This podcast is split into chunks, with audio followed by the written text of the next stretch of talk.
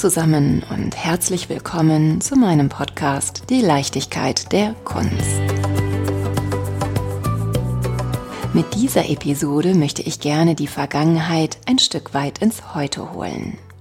Ganz besonders freue ich mich daher, euch vorab das aktuellste Projekt meiner sehr geschätzten Wiener Kulturpartnerin BWM Designers and Architects vorzustellen und ihr von Herzen für die Unterstützung zu danken.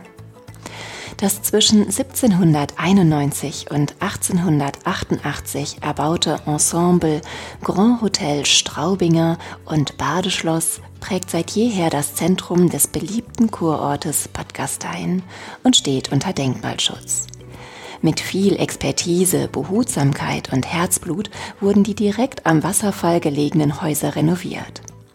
BWM Designers and Architects mit dem Team rund um Erich Bernhard und Markus Kaplan zeichnen als Generalplaner für Sanierung, Interior Design und Neubau verantwortlich. Die Geschichte der unter Denkmalschutz stehenden Bauten sollte bewahrt und mit ausgewählten neuen Elementen ins Hier und Jetzt übersetzt werden, inklusive kuratiertem Kunstkonzept. And See. Seit 1. Dezember 23 haben beide Hotels geöffnet. Liebe BWM Designers and Architects, von Herzen Dank für euer Engagement und nun wünsche ich euch, liebe Hörende, viel Freude beim Hören der Folge Faszination.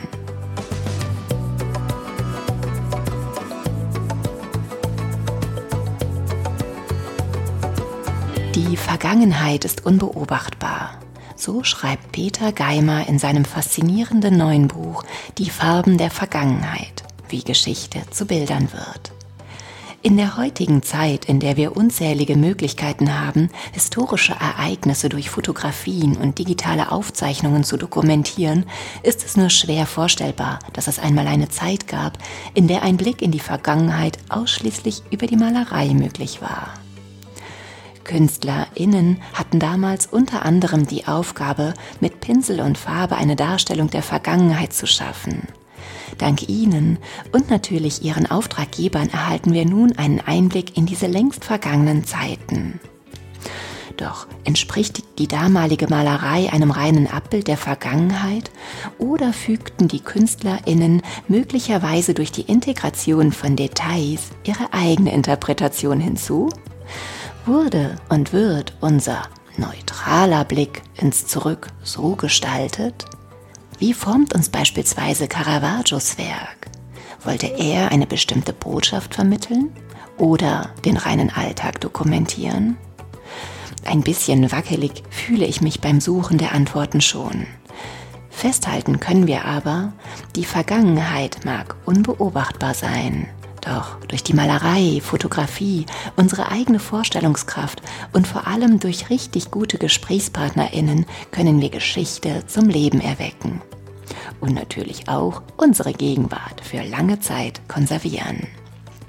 Möglicherweise sprechen diese Gedanken auch aus der Seele meiner heutigen Gesprächspartnerin, Dr. Sonja Lechner, Kunsthistorikerin und Geschäftsführerin der Kunstconnex Art Consulting in München. Und ich bin mir sehr sicher, dank ihr so einiges über die Vergangenheit, die Gegenwart und auch die Zukunft zu erfahren.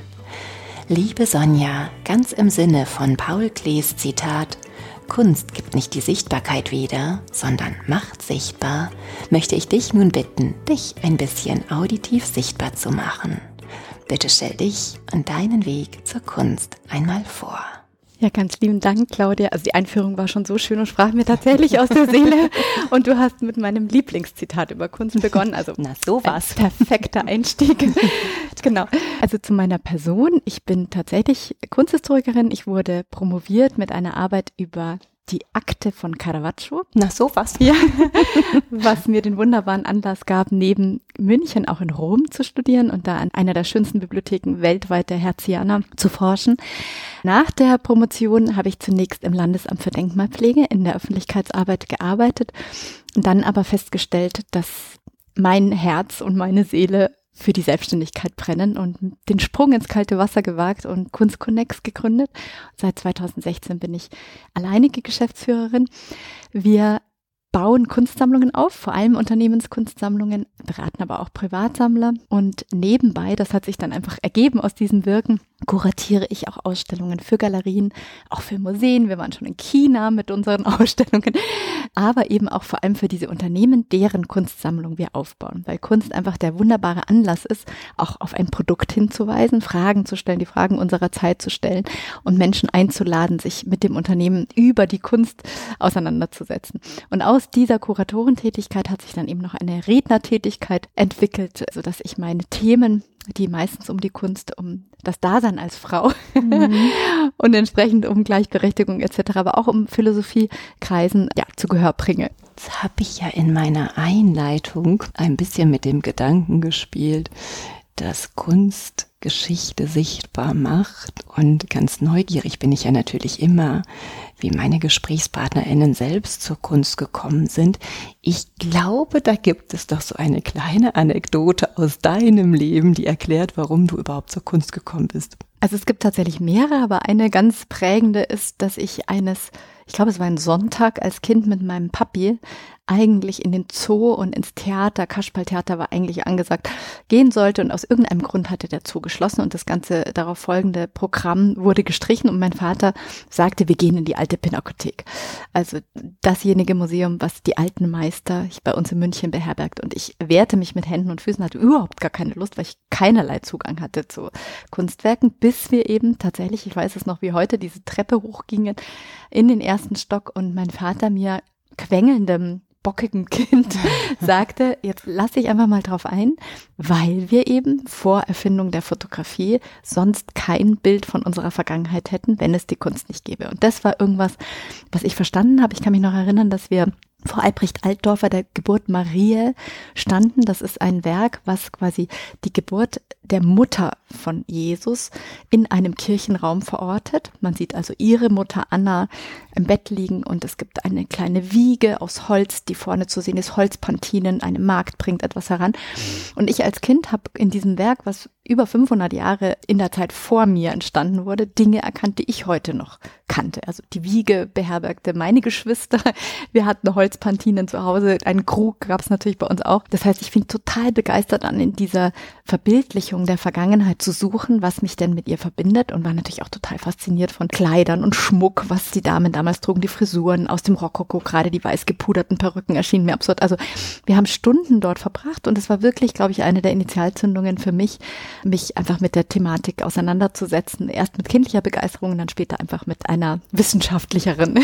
Sind deine Eltern auch Kunst und Kultur interessiert oder kommen die also, aus dem Bereich? Kunst und Kultur interessiert auf jeden Fall. Also wir waren allerdings mehr im Bereich auf Oper und Schauspiel und Theater. Wir haben musiziert zu Hause und es hingen natürlich Werke an den Wänden, aber meine Eltern haben jetzt nicht aktiv zeitgenössische Kunst gesammelt, sondern sie hatten eher einen Bestand dessen, was ihnen sozusagen vererbt worden war. Mein Vater war Jurist, meine Mutter ist Dolmetscherin und Journalistin.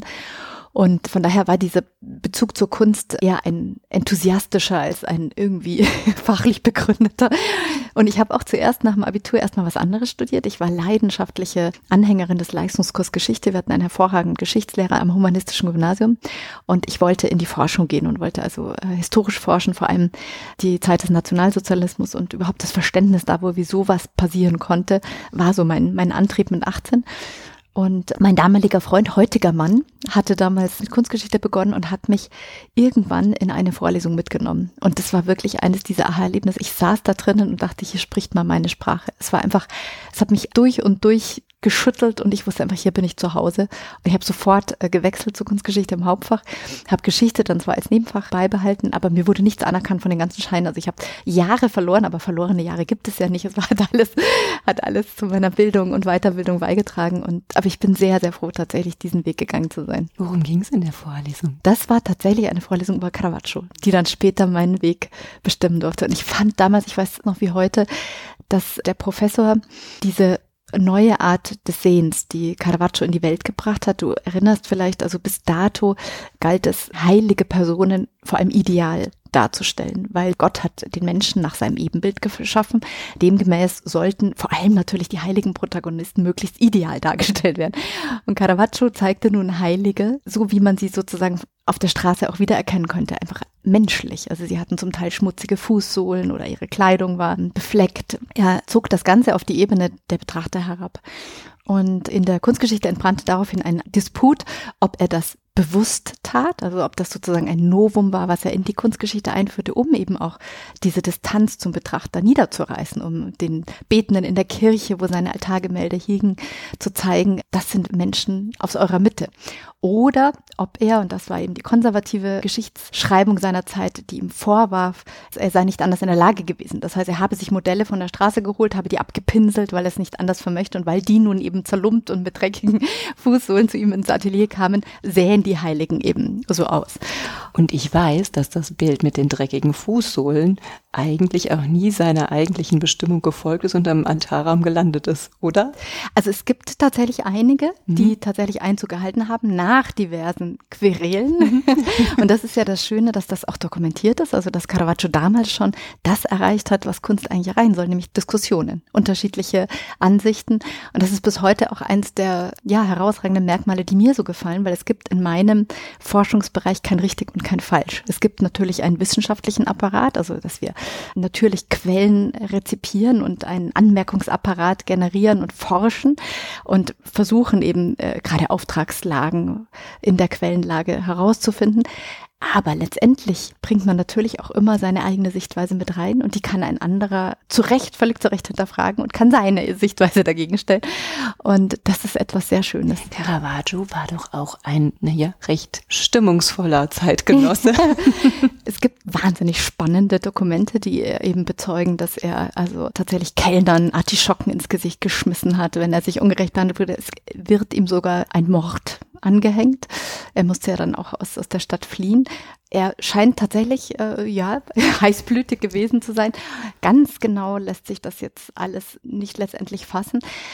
Aber er steht eben auch dafür, dass ein Kunstwerk immer eine Projektionsfläche sein kann, in die man wahnsinnig viel hinein interpretieren kann, dass also wirklich der Standpunkt des Betrachters natürlich in die Betrachtungsweise einfließt, weil Caravaggio von einem Teil der Forschung als ein höchst religiöser Mann ja angesehen wird, von einem anderen Teil wird er vordergründig als ein homosexueller Zeitgenosse angesehen, der eben in diese Werke vielleicht auch irgendwelche versteckten Botschaften hat einfließen lassen.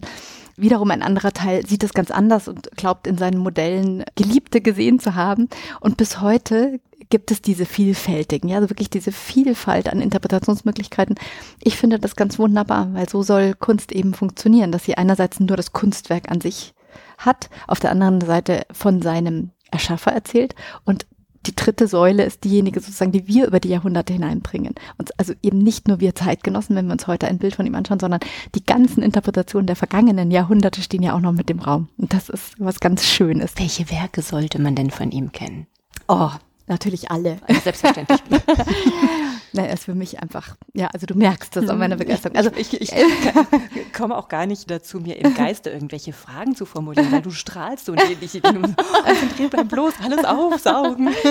Also in Deutschland äh, muss man nicht weit reisen, da kann man sich in Berlin den Amor anschauen. Und dieser Amor ist großartig, weil es ist kein pausbäckiger kleiner Amorknabe, den wir aus vielen Venus-Darstellungen, die vorangegangen waren, kennen, der jetzt also seinen Pfeil schwingt, um eben der Legende nach die Liebe zu verursachen, demjenigen, den er mit seinem Pfeil beschießt, der entbrennt in Liebe, sondern wir sehen einen Jüngling, der auf einer Konsole Platz genommen hat, sein Bein so abspreizt, dass sein Geschlecht tatsächlich klar zu erkennen ist und der schelmisch den Betrachter anblickt. Hinter ihm diverse Insignien menschlichen Strebens, eine Krone etc., eine Geige, die nicht mehr bespielbar ist, Notenblätter und so weiter.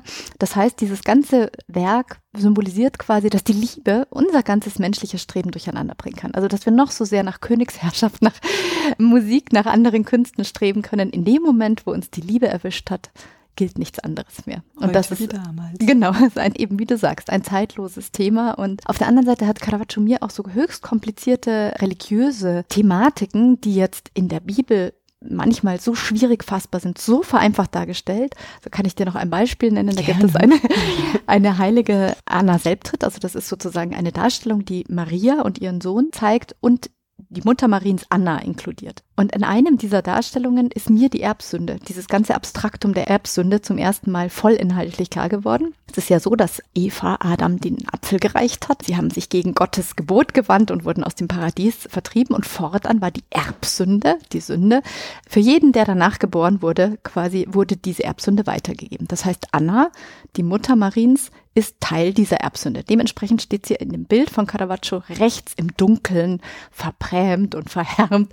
Im Hellen dagegen steht Maria, wunderschön und jung. Mit ihr, vor ihr, besser gesagt, steht äh, Jesus, auch ein nicht mehr ganz kleiner Knabe in seiner vollendeten Nacktheit. Und beide treten mit ihren nackten Füßen auf den Kopf der Schlange, die Schlange als Symbol der Erbsünde. Das heißt, weil Maria Immaculatio Conceptio ist, das heißt, sie hat Jesus unbefleckt empfangen. Er ist ja der Sohn Gottes. Deshalb wird sozusagen die Erbsünde unterbrochen. Es gibt eine Zäsur in der Weitergabe der Erbsünde.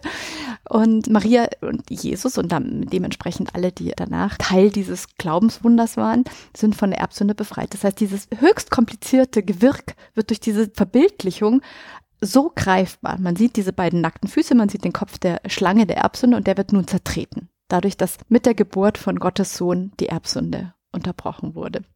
Oder ad acta gelegt wurde, vielleicht genauer gesagt. Und das finde ich, kann eben Kunst auch ganz wunderbar, ja. Und das war natürlich auch eine der Aufgaben über viele Jahrhunderte, weil viele nicht in der Lage waren zu lesen und die Bibel rezipiert haben über die Ansprachen des Pfarrers, des Pastors oder eben über die Verbildlichungen in der Kirche. Wenn du jetzt in den Epochen weitergehst und als Kunstberaterin agierst, worauf achtest du denn bei der Beratung der zeitgenössischen Kunst? Das ist ja wahrscheinlich die Erbsünde nicht mehr so ganz häufig Thema. Das stimmt. Die führt ein Schattendasein mittlerweile. Es gibt einige Sammler, die tatsächlich noch altmeisterlich sammeln, aber sehr, sehr wenige. Also die meisten, gerade der Unternehmenskunstsammlung, die wir aufbauen, die gehen los bei der klassischen Moderne bis jetzt zur Gegenwartskunst. Es findet immer am Anfang ein Erstgespräch statt, wo mir der Auftraggeber dann skizziert, wo die Sammlung hingeben soll. Zum Teil gibt es auch schon eine Sammlung, auf die wir aufbauen sozusagen. Ganz oft ist das ein Sammlungsschwerpunkt, Fotografie der Nachkriegszeit, Informal, Zero etc. Es gibt auch viele, wie gesagt, die Expressionismus, eine große Kunstrichtungen sammeln. Aber es gibt auch Sammler, die erstmal offen sind für alles. Also ich habe gerade letztes Jahr einen wunderschönen Auftrag bekommen, von dem ich auch sprechen darf. Man darf ja nicht von allen Aufträgen sprechen, von dem aber schon. Das ist eine der größten Steuerkanzleien BTS in München. Ich glaube, 1600 Mitarbeiter. Und der Vorstandsvorsitzende gab mir den Auftrag, Vielfalt abzubilden. Vielfalt seiner Mitarbeiterstrukturen, Firmen weltweit. Das war natürlich wunderbar für eine Kunsthistorikerin. Ich hatte keinerlei Auflagen, was jetzt quasi den monetären Rahmen betrifft oder was sozusagen die Investitionsmöglichkeiten betrifft. Viele Auftraggeber wollen auch immer wissen, lohnt sich meine Investition? Wie entwickelt sich der Künstler? Wann können wir ihn wieder veräußern, um neue Kunst zu kaufen? Und das ist so der Bereich, den machen wir natürlich und bieten ihn auch an. Aber das ist nicht mein Herzensbereich. Also mein Herzensbereich ist immer die Aussage des individuellen Kunstwerks. Und bei diesem Vielfaltauftrag haben wir dann tatsächlich eine Sammlung aufgebaut, die von jungen Ständen, die noch völlig unbekannt sind, bis zu den Blutchip-Künstlern reicht, von verschiedenen Techniken wie Malerei, Grafik, Bildhauerei, Fotografie, Multimedia, NFTs, bis hin eben zu ganz unterschiedlicher Genese der Künstlerinnen und Künstler, die diese Werke geschaffen haben, also unterschiedliche Hautfarben, Herkünfte, Religionen, Kulturen. Und das ist natürlich was ganz Tolles. Also wenn man da durchambulieren kann und sich dann einfach diese Offerte auf sich wirken lässt, die aus ganz unterschiedlichen Bereichen kommt, das ist was sehr Schönes. Was hast du für dich denn unter dem Titel Vielfalt herausfinden können? Du bist doch bestimmt auch auf das ein oder andere Neue gestoßen, was dich überrascht hat. Oder also geht das überhaupt? Bei mir ist es ohnehin Postulat, weil du ja nicht, du musst offen sein. Also mir geht's genauso als Kunsthistorikerin, dass ich mit manchen Werken auf den ersten Blick nichts anfangen kann. Manchmal ändert sich das, wenn ich dann ein Künstlergespräch beginne und wirklich die Faszination steigt über die Genese eines Werkes, über den Gedanken dahinter. Gerade bei Konzeptkunst muss man sich das auch oft erklären lassen. Aber ganz oft ist es einfach Liebe auf den ersten Blick. Also man kommt irgendwo hin und man muss gar nichts wissen, weder von dem Künstler noch von irgendwas. Man weiß einfach, dieses Werk spricht zu einem. Das sind so die besonderen Momente. Aber in unserer Beratung, also abgesehen von meiner privaten Kunstsammlung, du siehst ja hier auch, alles ist voll bei mir. Also es gibt kaum noch ein, ein Eckchen, alles hängt petersburgisch. Ich bin eigentlich mein bester Käufer selber an meiner Ausstellung, muss ich sagen. bei mir muss Vielfalt sozusagen die Prämisse sein. Also ich muss offen sein für alles und das mache ich auch. Also ich, erstmal versuche ich die Jahresausstellungen abzuklappern, wo eben der Nachwuchs zeigt, welchen Weg er gehen wird. Dann die ganzen offenen Ateliertage, wenn ich Zeit habe. Dann natürlich die Ausstellung der Galerien. Aber ich bleibe weiterhin auch im musealen Bereich verortet und gucke, welche zeitgenössischen Künstlerinnen haben den Einzug ins Museum geschafft. Wie ändert sich hier die Wahrnehmung etc. Also das ist was ganz, ganz Tolles, wenn man eine Künstlerin für sich entdeckt hat und dann den Weg auch begleitet und sieht, viele andere nehmen sie jetzt auch wahr oder nehmen ihn jetzt auch wahr. Das ist etwas ganz Wunderbares. Gibt es eine Künstlerin oder einen Künstler, den du seit der ersten Stunde begleitest? Ja, gibt es tatsächlich. Also das ist ein Künstler, in dessen Atelier ich damals kurz nach Gründung unseres Unternehmens kam, Felix Rehfeld, ein Schüler von Karin Kneffel und damit eigentlich Enkel von Gerhard Richter, wenn man so will, äh, wenn man es konstruieren Karin möchte. Ich. Ja, die, ja, also von mir eine der wirklich, also ich bewundere sie sehr. Also nicht nur als Künstlerin, sondern eben auch als Lehrende. Also was mhm. sie getan hat für ihre Klassen, wohin sie sie überall mitgenommen hat, wie sie ihr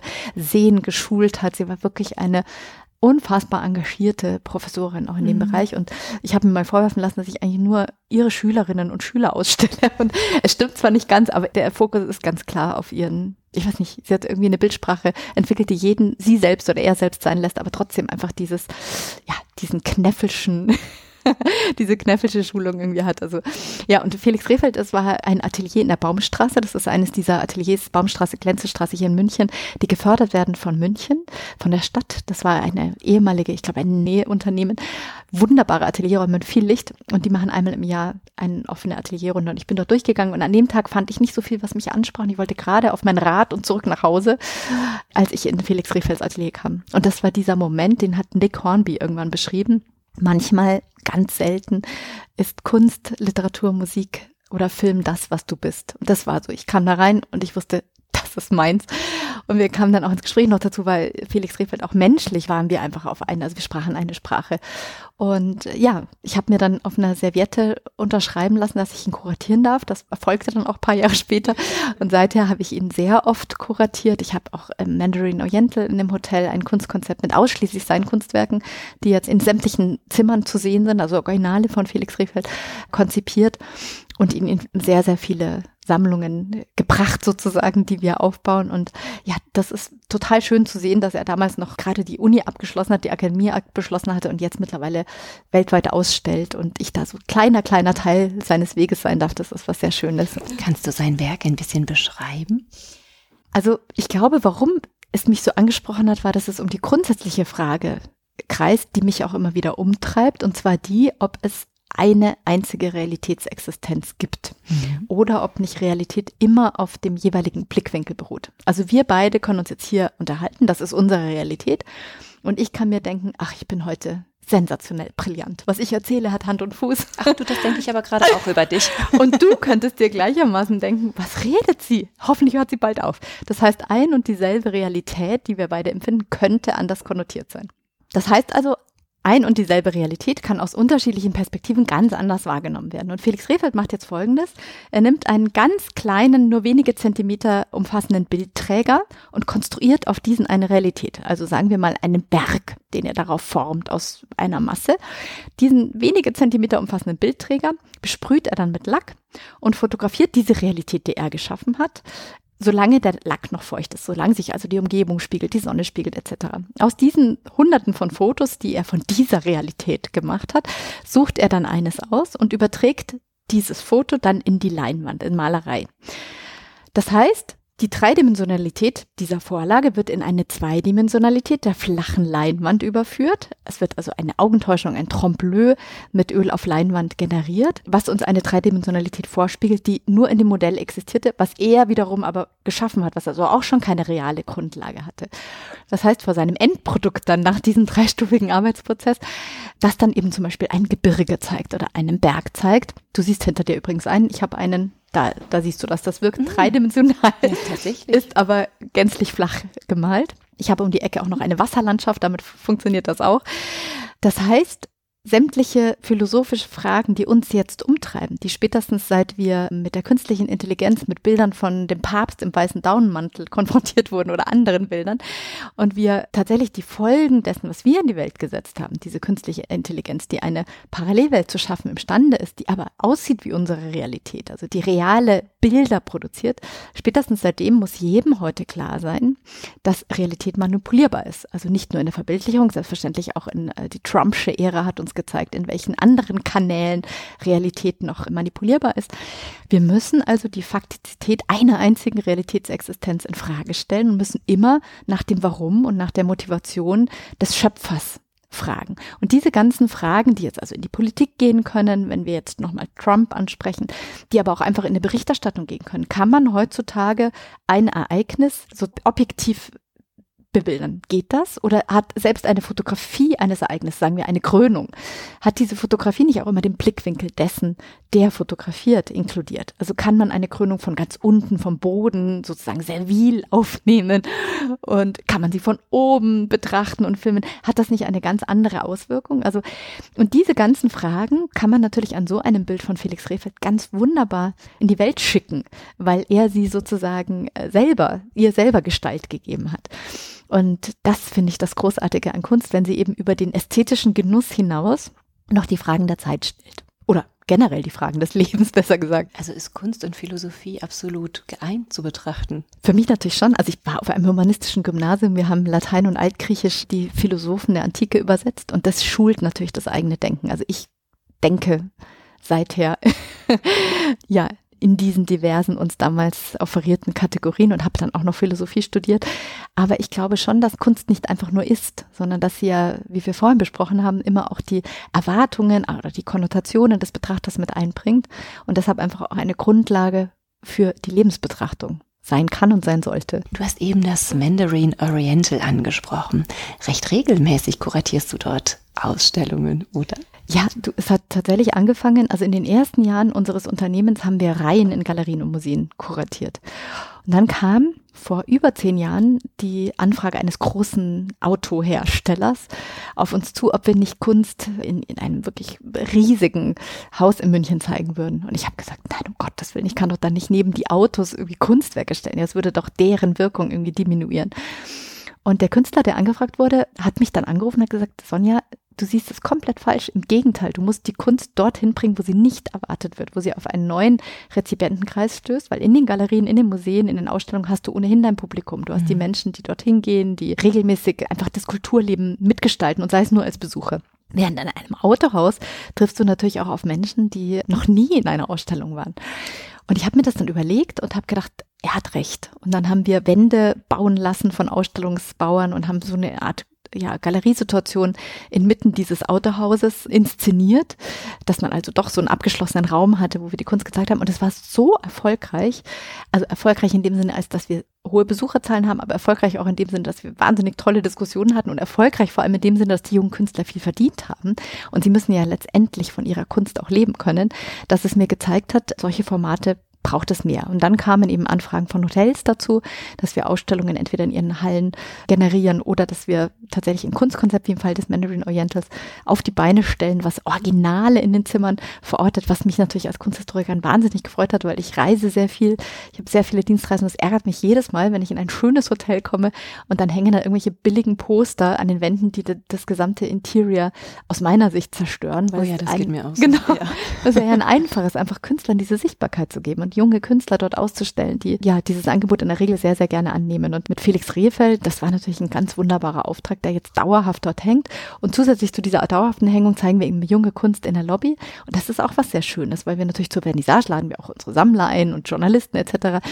Aber es wird täglich durch die Gäste des Hotels aufgenommen, was dort hängt. Und die kommen eben von überall her, haben zum Teil eben auch nichts mit Kunst zu tun. Wir haben letztes Jahr eine südkoreanische Künstlerin gezeigt, Chung Min Park. Und die hat, also wenn ich das richtig zusammenbringe, ich glaube nach Abu Dhabi und Dubai und so weiter verkauft, wo ich ganz ehrlich gesagt überhaupt gar keine Sammler habe.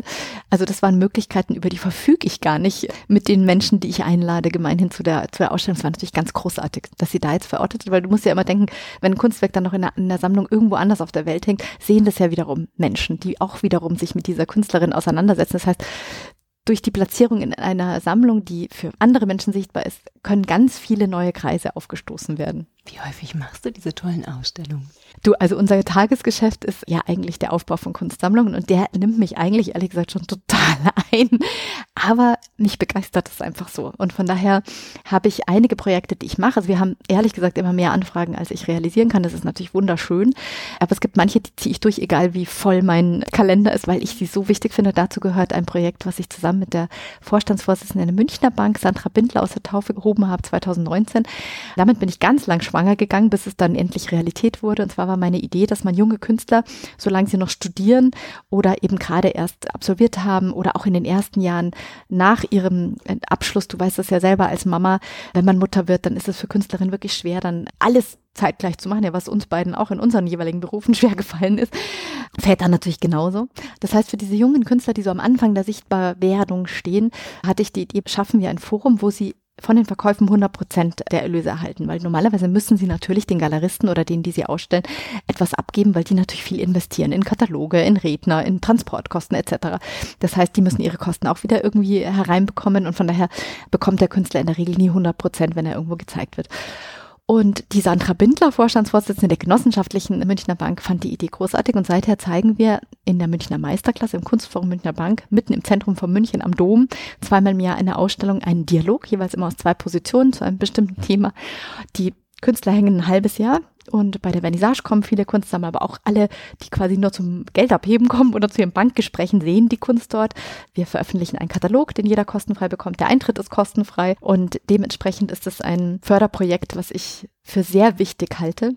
Und daraus sind auch schon tolle Dinge für die Künstler passiert, Galerievertretung etc. Also diese Sichtbarkeit ist einfach das Wichtige. Und wenn sie dann noch dazu nichts abgeben müssen von den Werken, die sie verkaufen, dann ist das was sehr Schönes. Bist du rein in München unterwegs oder könnte ich dich jetzt nee. auch in meinem heißgeliebten Rheinland treffen. Also oder? dadurch, dass unsere Büros in München sind, ist hier natürlich mein Schwerpunkt und das Einzugsgebiet ist schon um Bayern, Österreich, Schweiz, Norditalien etc. Da ist unser Schwerpunkt. Aber natürlich haben wir auch Sammler in Hamburg und in Berlin und auch in meiner finnischen Heimat. Ich bin halb Finnin, meine Mutter kommt aus Finnland und auch in anderen Ländern international. Aber natürlich ist der Schwerpunkt, muss man schon sagen, hier um München. Und wir machen aber auch gerade zu den großen Kunstmessen dann natürlich Dinner oder Cocktails oder Einladungen für Sammler, für Kunstinteressierte zur TFAF, zur Art Basel. Zur Freeze waren wir jetzt im Oktober in London und genau. Also so der Ausstellungskalender der Kunstmessen, der ist immer international und dementsprechend sind wir auch international unterwegs. Und dann nimmst du deine Sammler oder deine potenziellen Sammler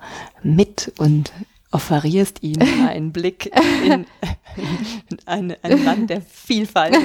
also das wäre schön, aber ich kann nicht hunderte von Sammlern einladen und mit einem Tross da durch die Messen laufen. Ich glaube, da wäre die Messeleitung nicht erfreut, auch wenn sie natürlich jeden Sammler dankbar begrüßen. Nee, wir machen das tatsächlich immer mit einer wechselnden kleinen Gruppe. Also das sind enthusiastische Sammler. Jetzt auf der TFAF dieses Jahr oder jetzt in Basel sind das welche, die wirklich kontemplieren vor jedem Werk, also wo es unglaublich Spaß macht, auch Kunstgespräche zu entwickeln, mit denen man dann noch schön essen geht und das Ganze nachklingen lässt. Also das sind richtige Salongespräche, die sich da auftun. Und für die ganze andere Menge an Sammlern, die auch irgendwann mal drankommen mit den heiß begehrten Preview-Karten, fotografieren wir alles, dokumentieren alles und geben natürlich unsere Empfehlungen. Und das meistens schon im Vorfeld, weil wir dann dort sind vor Ort, um einfach auch für diese Sammler einzukaufen. Du hast gerade deine finnische Mutter angesprochen. Du bist selber Mutter einer Tochter. Du organisierst heiß begehrte Lady Lunches. Warum ist es dir so wichtig, das Feminine in die Welt zu tragen, zu leben? Kommt es möglicherweise daher, dass in Finnland andere Strukturen herrschen, eine andere Selbstverständlichkeit, die du gerne hier weitergeben möchtest? Oder also das nein, nicht zur Interpretation. das ist tatsächlich, glaube ich, schon eine Prägung, weil meine Mutter, also wir, ich habe zwei Geschwister und meine Mutter hat an der Uni unterrichtet in Finnland, als sie dann mit meinem Vater hierher nach München gezogen ist, weil er als Jurist hier tätig war. Und sie kam damals aus einer tatsächlich eigentlich kann man sagen gleichberechtigten finnischen Gesellschaft und hat uns Kinder dann hier in eine doch sehr konservative ja, Auffassung getragen, in der sie uns zum Beispiel aus dem Kindergarten um 11.20 Uhr abholen musste. Also zwischen 8 und 11.20 Uhr berufstätig zu sein, ist unmöglich.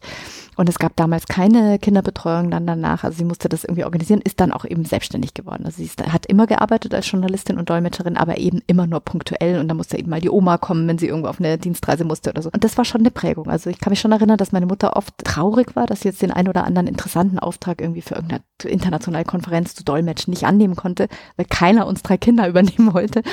Und das war schon für mich, glaube ich, sehr prägend der Grund, warum ich dann diese Netzwerke gegründet habe, genau vor zehn Jahren, also wir haben dieses Jahr zehnjähriges, den Ladies Lunch habe ich das erste Mal mit einer ganz kleinen Gruppe von Frauen vor zehn Jahren ja quasi etabliert, war der, dass ich so unfassbar blauäugig war als Unternehmerin und Mutter, weil ich einfach dachte, erstens, dass wir selbstverständlich alle gleichberechtigt sind, dass das alles wunderbar funktioniert, wenn man nur will.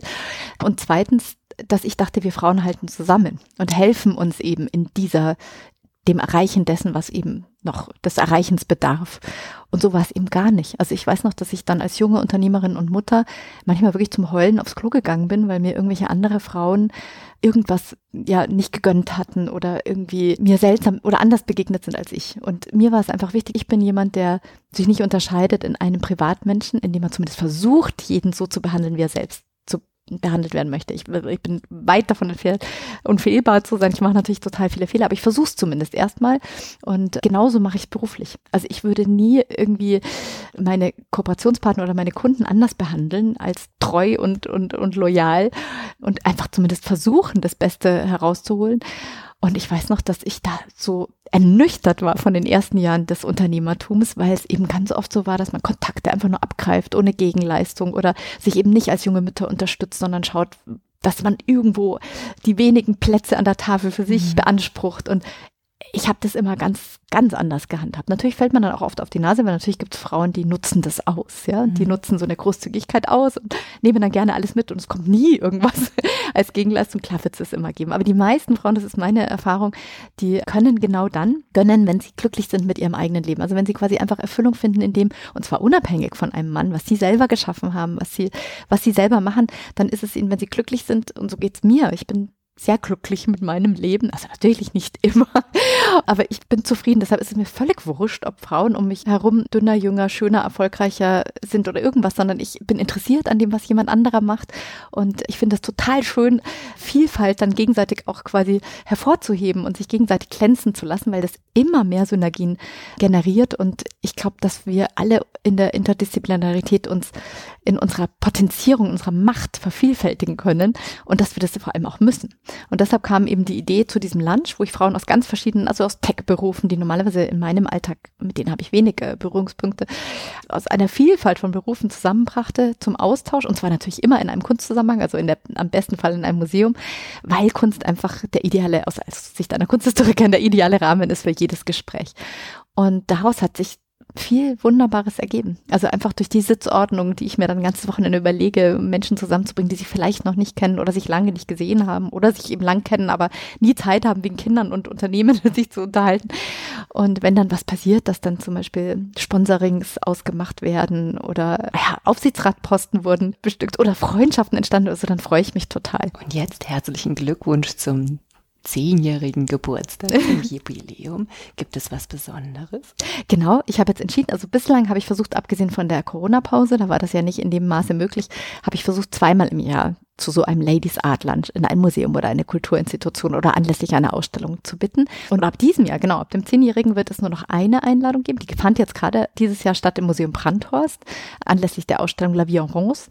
Und der zweite wird umgemodelt in ein Ladies Art Weekend. Da bitte ich in ein Hotel, in diesem Fall am Bodensee in der Nähe des Kunsthauses Bregenz, wo wir dann eben tatsächlich länger Zeit haben, nämlich mit einer Übernachtung, mit einem Dinner, mit einem Besuch im Museum, mit einem Besuch der Kunst, die im Hotel ausgestellt wird, uns auszutauschen. Weil natürlich so ein Lunch, der dauert drei, vier Stunden und dann ist es vorbei. Also da kann man nicht mit allen 150 Frauen, die wir zum Teil sind, wenn das Museum so viele Plätze beherbergt, kann man sich nie mit allen austauschen. Und deshalb denke ich jetzt so kleine Gruppen zwischen 25 und 30, die sich hoffentlich viel zu sagen haben, die kommen jetzt zusammen und das wird jetzt quasi das Format erweitern Und das wird dann auch in die Zukunft getragen. Genau, also das ist tatsächlich der Plan, dass ich dann einen Ladies Art Lunch im Museum mache und ein Ladies Art Weekend, wo ich diese Frauen zusammenbringe. Ich könnte mir vorstellen, dass um die Damen ein wenig in Schwung zu bringen, auch eine gewisse Moderationsfähigkeit gefragt ist.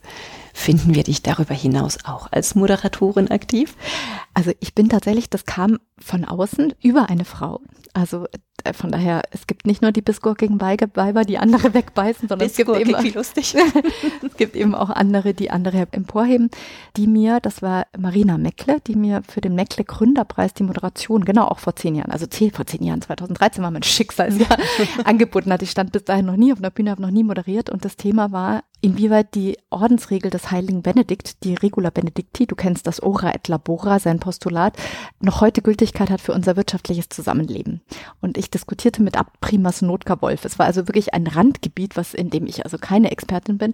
Und dass mir Marina Meckle das zutraute, hat mich tatsächlich sehr erfreut, aber auch wahnsinnig erschreckt. Also ich bin schweißgebadet von dieser Bühne gewankt und habe wirklich gedacht, oh Gott, meine Karriere ist im Eimer, ich habe mich dermaßen blamiert.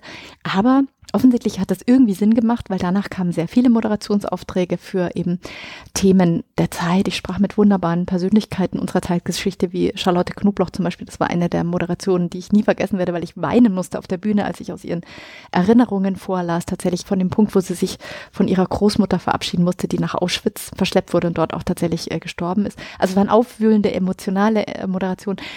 Die mache ich, wenn es meine Zeit erlaubt. Aber das, was ich am meisten mache mittlerweile, ist Reden. Also ich werde als Vortragsrednerin gebucht, weil ich auf diesen Ladies Art Lunches immer zu Themen gesprochen habe, die mir aus dem Herzen gesprochen haben, also sei es Entgeltgleichheit, Gender Pension Gap, sei es die Schwierigkeiten eben als Mutter und Unternehmerin quasi tatsächlich überall sein Bestes geben zu wollen oder sei es die Tatsache, dass, dass wir natürlich alle auch mit unserem Altern hadern. Ich bin kurz nach meinem 40. Geburtstag für die Mutter einer 30-jährigen Freundin von mir gehalten worden, also zehn Jahre Altersunterschied, es wäre rein biologisch unmöglich, dass ich ihre Mutter war und ich fühlte mich auch jung und fit und dachte, boah, wir sehen aus wie eins und ich kam auf ein Event und der Fotograf sagte, ach, Sie haben Ihre Tochter mitgebracht.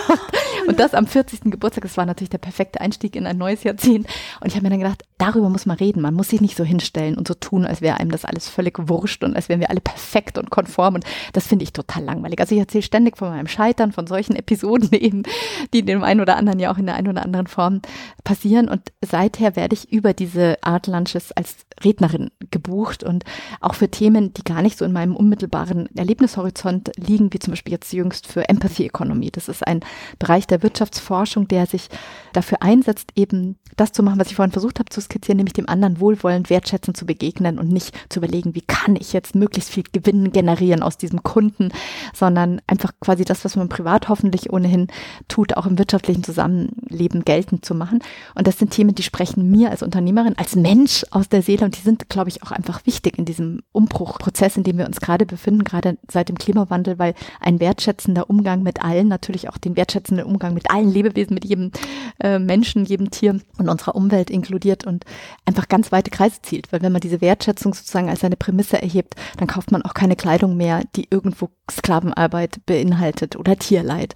Und äh, dann kauft man Lebensmittel, die dieses Wohlergehen aller möglichst sicherstellen und dann geht man mit seiner Umwelt anders um. Das heißt, diese Wertschätzung ist für mich immens wichtig und ich werde nicht müde, darüber zu reden, solange mir irgendjemand zuhören will, versuche ich das immer wieder zu meinem Thema zu machen. Kleidung, die dir auf den Leib geschneidert wurde. Ja. Nur für dich. Ja. Zettery. Genau, genau. Das ist zum Beispiel eine dieser Unternehmen, das war tatsächlich über Instagram, hat mich die Eigentümerin Hanna Kreis angerufen. Das ist eine junge, Anfang 30-Jährige, die entschieden hat, diesem ganzen Irrsinn des ständigen Einmaltragens und Wegschmeißens ein Ende zu bereiten und Kleidung, die man eben immer wieder kombinieren kann, in einer Manufaktur in Bayern herstellt komplett nachhaltig. Und die hat mich angerufen, ob ich dafür quasi Modell stehen möchte.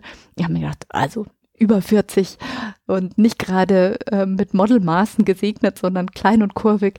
Ich fand das wahnsinnig nett von ihr, dass sie mich da gefragt hat und das war eine wunderbare und ist eine wunderbare Zusammenarbeit. Das hat wieder andere auf den Plan gerufen, die plötzlich mich auch ablichten wollten in irgendwas. Also man sieht, wenn man sich auf was Neues einlässt, dass Wert und Wertschätzung generiert, da können auch ganz viele tolle Sachen für einen selber passieren. Immer, immer. Ja. Und ganz breit trittst du dann auf bei der Emotion einmal im Monat, glaube ich, hast du eine Art Kunstseite in diesem wunderbaren Magazin. Genau.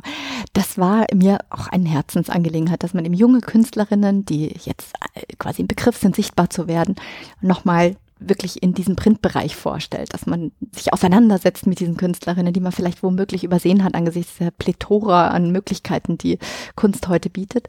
Und das ist eine Kolumne, die ich sehr schätze. Ich versuche dann auch immer, wenn es irgendwie geht, zu den Künstlerinnen ins Atelier zu gehen, Gespräch zu machen, dass wir das dann nochmal so ein bisschen filmisch begleiten. Es funktioniert nicht immer, man kann es auch sehr gut über Videocall dann machen. Und genau, das ist ein sehr, sehr schönes Projekt. Und ich freue mich, dass ich dich hier heute vorstellen durfte, beziehungsweise dass du dich hier so, ja, so offenherzig gezeigt hast hast, so liebevoll, so voller Emotionen. Und ich bin ganz, ganz glücklich, dass ich dich kennenlernen durfte und ja auch allen meinen Hörenden ja, dich präsentieren durfte. Vielen, vielen Dank für deine Zeit.